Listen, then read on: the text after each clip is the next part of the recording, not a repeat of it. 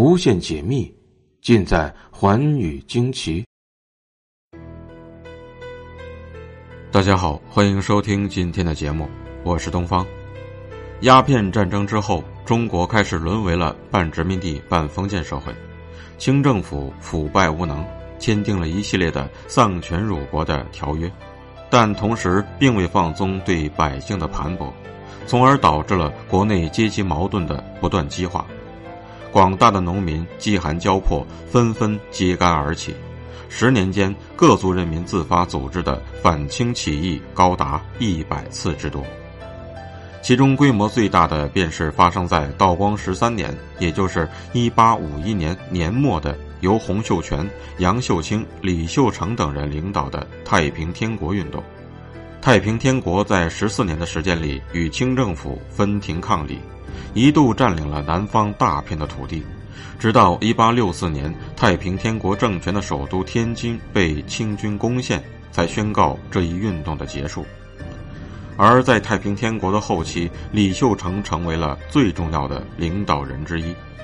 他在对抗清军时始终英勇善战，然而，当他不幸被清军擒获之后，态度却发生了摇摆，甚至被传一度成为了叛徒。这也因此使他成为了太平天国运动当中最具争议性的领导人物。忠王李秀成。太平天国后期最重要的领导人之一。当太平天国的都城被清军攻破后，他不幸被湘军俘虏。被俘后的李秀成一改往日的英勇，竟然在曾国藩的囚笼里写下了长达五六万字的清供，也就是后人所说的李秀成自述。这篇自述使李秀成成为了一个晚节不保的叛徒。给自己从前十余年无所畏惧的征战历程添了很大的污点。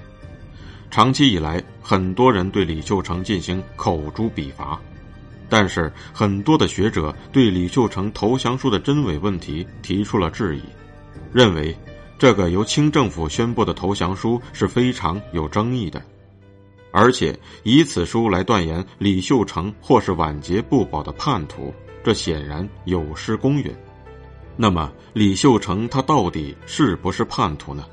他的投降书到底是真还是假呢？李秀成投降书的原稿在后世一直不为外界所知。曾国藩命人将他的自述删改誊抄了一份，上报军机处。这份誊抄的文本后来由九如堂刊刻，即所谓的九如堂本。至于原稿的去处，世传曾国藩既没有上交朝廷，也不肯公开示人，而是私下扣留。他的后人对此也是讳莫如深，严加保管，对外人一概保密。当曾国藩的课本问世之后，人们就对其真实性提出了种种的怀疑。有人从根本上否认了这个投降书的真实性。如英国人凌厉撰写的《太平天国革命亲历记》一文当中便说，一八五二年在太平军占领南京以前，清朝官方即已捏造了一篇名为《天德供状》的文件，委托是叛军首领的供状，谎称他们已经俘虏了这个领袖。忠王自述很可能也是同样靠不住的，这篇文件或为某个著名的俘虏所伪造。或为两江总督曾国藩的狡猾幕僚所伪造，凌厉认为李秀成投降书根本就是别人伪造的，甚至李秀成被俘一事也有可能是伪造出来的。一九四四年，广西通志馆的吕吉义来到了湖南湘乡曾国藩的老家。在百般请求之下，终于在曾家的藏书楼当中阅读到了投降书的原稿，抄补了五千多字，而且还拍摄了十四幅照片。之后，根据这些文字和原来九如堂本的二点七万多字，出版了忠王李秀成自述原稿校补本。罗尔刚先生根据吕氏的校补本和照片进行研究，写出了著名的《忠王李秀成自传》原稿见证。该书以笔记、语汇、用词、语气、内容等方面的鉴定作为依据，指出曾国藩后人出世的李秀成自述的确是忠王的亲笔。例如，罗尔刚先生一字一句、一笔一划的拿原稿和庞继云收藏的李秀成亲笔答词二十八字真迹对照，还征求了笔迹鉴定专家的意见，最终判定原稿是真品。从内容看，原稿十分清楚地描述了从金田起义到天津陷落十四年间的每个过程的细节，这是曾国藩难以捏造的。此外，罗尔刚还指出。原稿的称谓大都遵循太平天国的制度，这也不是旁人能够清楚知道的。曾国藩等人也不可能做到自然的遵守，而原稿的大量李秀成家乡的方言，更是曾国藩无法捏造出来的。罗尔刚的这一观点曾经一度成为定论，但是随着曾氏后人所存的原稿的出版，更多人看到了李秀成自述的全貌。在二十世纪八十年代前后，学术界再次掀起了一场论战。如荣梦元曾经两次撰文断定这份原稿并不是李秀成的真迹，而是曾国藩修改后重抄的冒牌货。他的理由主要包括以下几点：首先，根据其他史料记载，李秀成的自述一共写了九天，每一天若干页，按照常理，全文应该有八个间隔。但是今天所见的李秀成自述原稿的影印本文字相连，每天都写到最后一页纸的最后一行字，看不出每天的间隔。何况既然是每天各交一些，真迹就应该是散页或者分装成了九本，但是金本却是一本装订好的本子。由此可以推测，所谓的原稿显然是曾国藩派人将李秀成每天所写的真迹汇抄在一起的。其次，根据很多材料的记载，李秀成当时写了五万多字。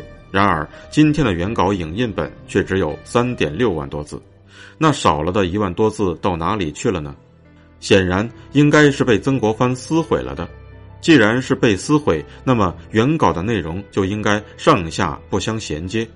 可是，在影印本中，每页都标有页码，整齐清楚，并且前后内容完全相连。人为的痕迹十分明显，显然是删节后的抄本。第三，从写作的形式等方面看也有问题。太平天国有严格的书写规定，而原稿的影印本上出现的“上帝”“天王”等词，多数并不抬头。一些该避讳的时候不避讳，不该避讳的时候却避讳了。如凡“清”字均不会，而不该会的“清”字却写成了“经”字等。这些显然都是违背太平天国避讳制度的，何况这样的笔误在原稿中出现的次数很多，不能简单的看成是笔误。针对孟荣元的意见，也有人提出了反对。陈旭路认为，我们不可能设想当时的李秀成好像后来的作家一样，有一个每天分解写出的章节安排。至于书写形式，李秀成作为一个成年人，早就已经形成了通行的书写习惯。尽管他熟悉太平天国的写作格式，但因疏忽犯讳并不奇怪。说曾国藩作假也不合情理。他若要作假，应该是在上报军机处和刊刻的时候就已经完成了，何必造个假东西当做宝贝传之后代呢？曹氏后人又何必要将这个显然会招来众议的假东西公诸于众呢？而钱远荣却认为，这个原稿不仅是李秀成的真迹，还是完整无缺的。曾国藩只对他进行了删改，并没有撕毁或是偷换。对钱远荣完整无缺的观点，罗尔刚先生虽然不同意，认为原稿确实有被曾国藩撕毁的地方，但他仍然坚持原稿并不是冒牌货，而是李秀成的真迹。不仅国内学术界对李秀成自述书的真伪争论不已，国际上也有很多人予以关注。一九七八年，国际友人路易艾黎即对此发表了自己的看法：如果像曾国藩这样一个肆无忌惮的卖国贼官吏，竟然不会去充分利用俘虏的李秀成来进一步达到自己的目的，这是绝对不可思议的。他可以先鼓励李秀成写下他本人的历史。然后再通过他的专家，在同样的纸张，以同样的文风，添上有害于太平天国事业的东西。之后在显示他本人宽宏大量的同时，对全部的东西加以剪裁。又说，由于自首书是经过篡改的，所以曾国藩对他的完整显得异常的神经过敏。他曾命令其家属不得给其他人看这份自首书。我曾亲自在上海听见过他的孙子说过这件事情。还有一些外国学者有着相反的看法，他们认为，今天我们所能见到的李秀成自述确实是李秀成亲手写的。李秀成生前在战场上英勇善战，对后期的太平天国的政治、经济、军事都产生了重大的影响。被后世争论了半个世纪之久的李秀成自述的真伪，也许是论断他功过最好的证据了吧。感谢您收听今天的节目，《寰宇惊奇》，明天继续为您解密。